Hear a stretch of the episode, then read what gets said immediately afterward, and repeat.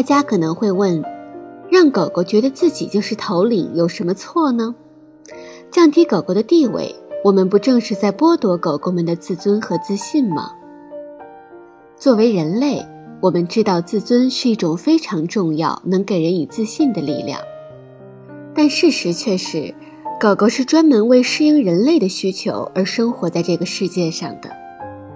狗狗对不断进化的等级制度的信仰是绝对的。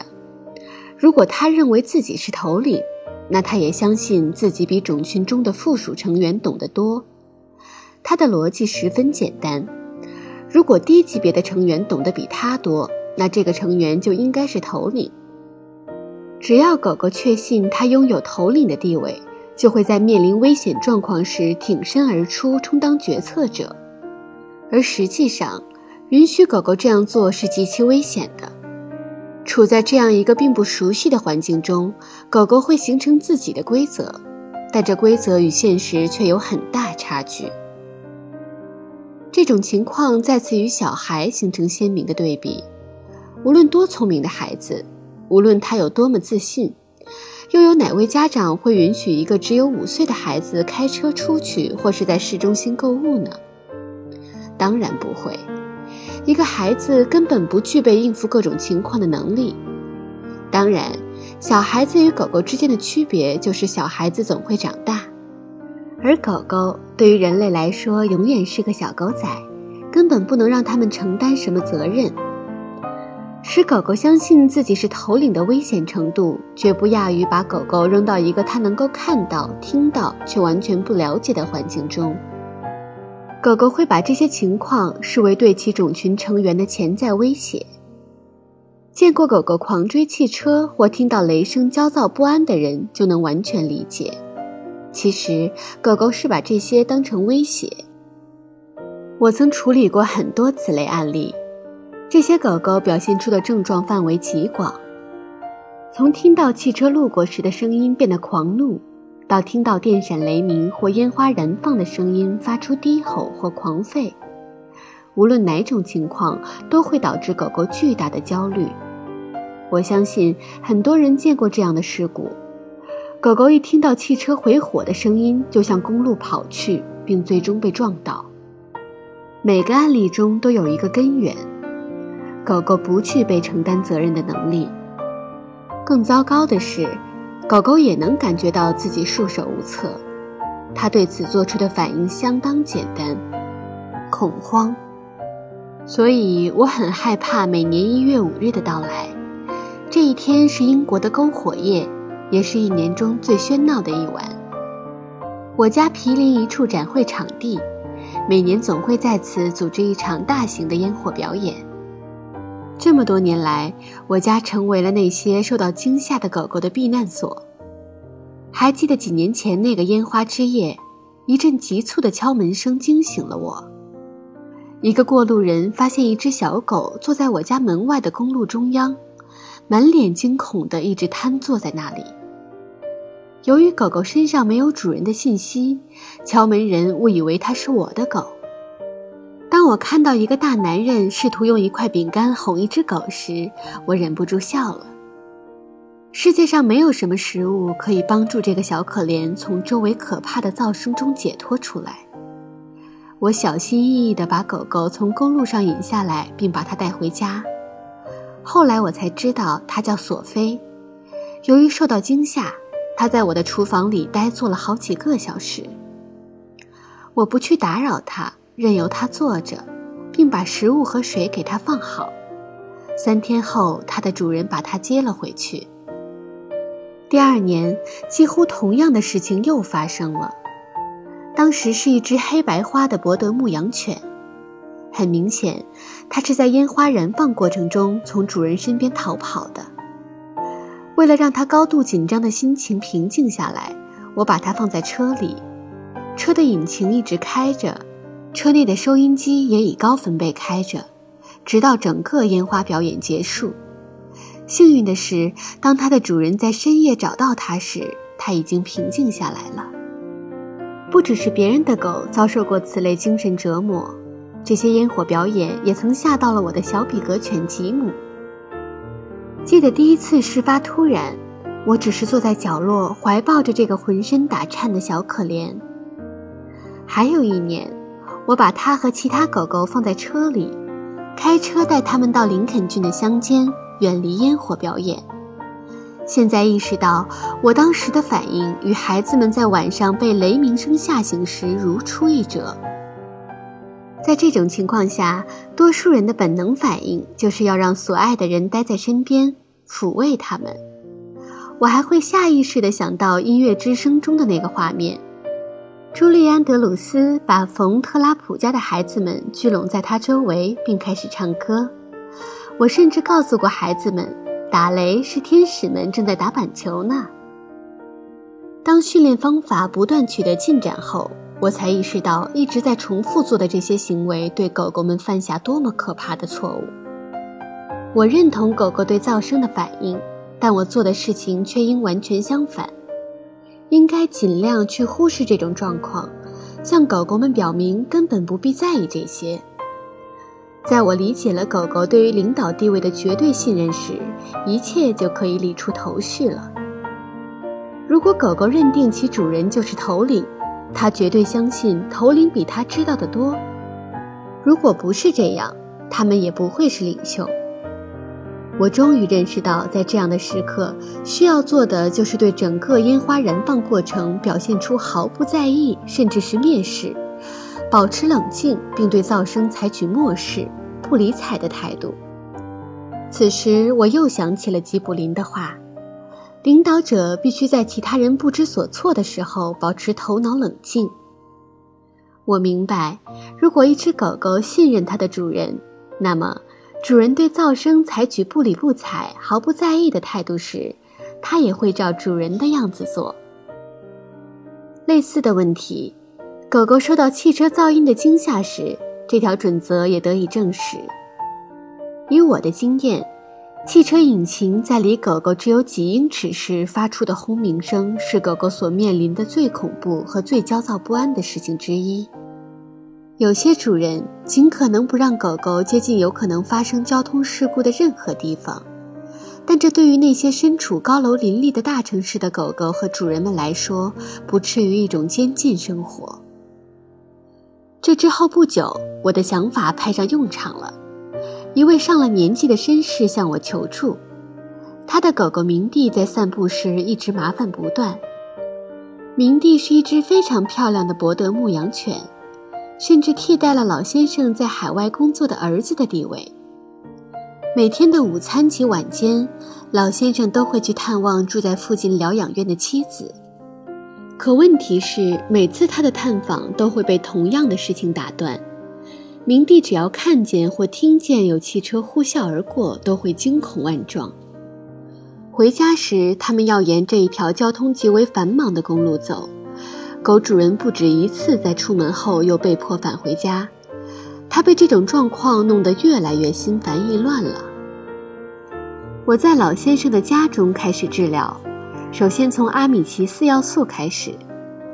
这个工作要尽可能的在家中进行。有两个原因：第一，狗狗其实更愿意待在家里；一旦你解除了它的武装，它就变成另外一只狗。即便是最满足、最自信的狗狗，走到外面也会惊恐不安的。第二，主人会看到你做的每一件事，当然，主人在家里也更为放松，整个工作也能更为顺利地进行了。这个案例中，狗主人很好地掌握了建立关系模式的要领。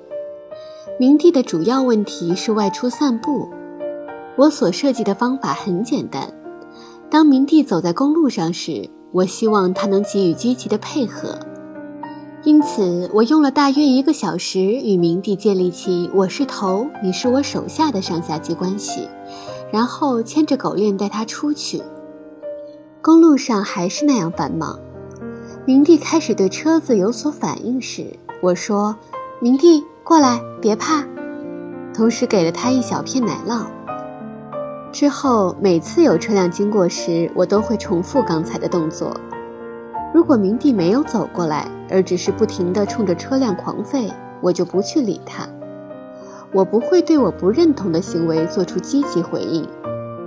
但如果明帝走了过来，我就用奶酪和柔声表扬来奖励他。沿着公路散步的过程中，我们一直这样做。这可真是一条繁忙的公路，还没走多远呢，明帝已经不再那么紧张。听到汽车疾驶而过的声音，他也只是看着我。当第十二辆车经过时，我甚至可以省掉食物奖励了。这趟外出只花了十五分钟而已。我把明帝交还给老先生，他快步朝疗养院奔去，要和妻子分享这个喜讯。还有些案例，不是汽车发动的声音也能把狗狗弄疯，比如邦尼的例子。邦尼是一只黑色、黄褐色花纹的威尔士矮脚狗和边境巡回猎犬的混血种。它和主人一家住在林肯郡的里弗斯比。哪怕电话铃响，邦尼都会变得极为狂躁。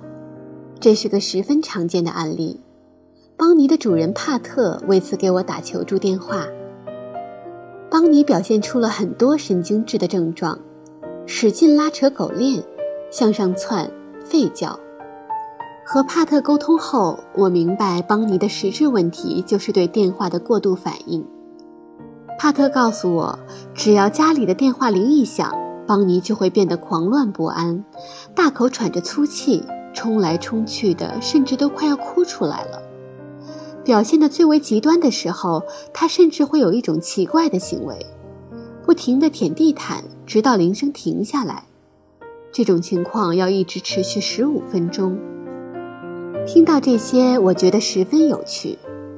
登门拜访派特家，我和邦尼待在一个房间时，用手机给派特家的座机打电话，以试探邦尼的反应。果然，邦尼又表演了一次旋冲动作。这次试探让我同时了解了主人和狗狗。我看到帕特立刻斥责他的狗，高声喊着停下。和帕特谈话时，我得知，只要家里电话铃一响，他也会习惯性的冲过去。他这样我倒不惊讶，只是这会使问题更加严重。邦尼的焦躁不安源于他一直认为自己才是这个家庭的头领，而电话铃声则代表了一种未知的威胁。邦尼没有能力消除或应对这个使他陷入盲目慌乱之中的危险。而帕特的亢奋反应只会增加邦尼的紧张感。邦尼舔地毯的行为正是他对自己无助情绪的强迫性表演。我的首要任务是使邦尼从当前的状况中解脱出来，让他明白电话铃声根本不值得大惊小怪。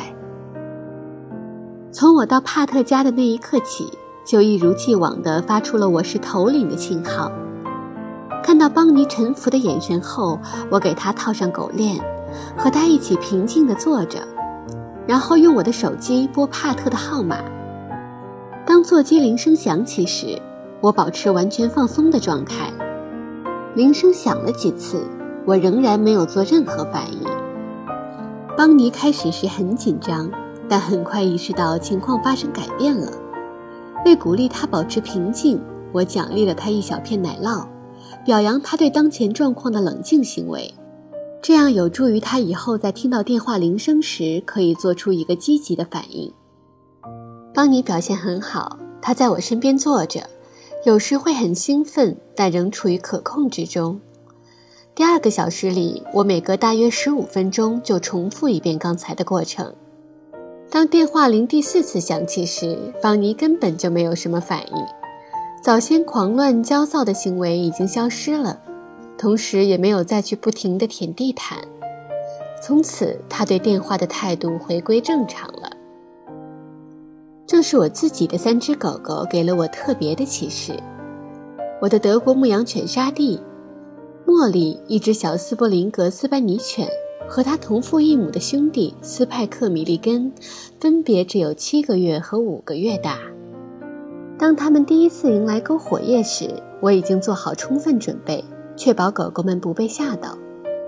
我把它们留在屋里，并在厨房放了一台小电视，这样它们可以边吃边休息。我认为电视机里发出的声音可以在烟火燃放的过程中有效地分散狗狗的注意力。当时我正忙着做其他事情，出门到花园看烟花的时候，竟然忘了关门。到我想起来时，三只狗狗都已经在我身后又蹦又跳了。它们出现的时机可真巧，几乎是同时，晚会的第一枚烟花弹叫着升空。我们的头顶上空立刻五彩缤纷了。我没有时间来欣赏这些美景。当烟花炸开的那一刻，斯派克显得尤其恐慌，他扑到地上，紧紧依偎在我的脚下。与此同时，另外两只狗狗待在原地，贴地蹲着，睁大着双眼寻求我的引导。当然，我已经有足够的经验告诉自己应果断做出反应。于是我只是笑笑地说：“真是个大家伙，对吗？”语气十分平淡，然后继续做自己的事情。这些动作足以令狗狗们放松下来。之后，他们三个陆续从我身边走开。后半个小时，狗狗们继续看剩下的电视节目。到了第二年，烟花表演又开始时，它们拼命地抓挠着屋门，想挤出来。我想，那一定是那一年中他们最快乐的一晚了。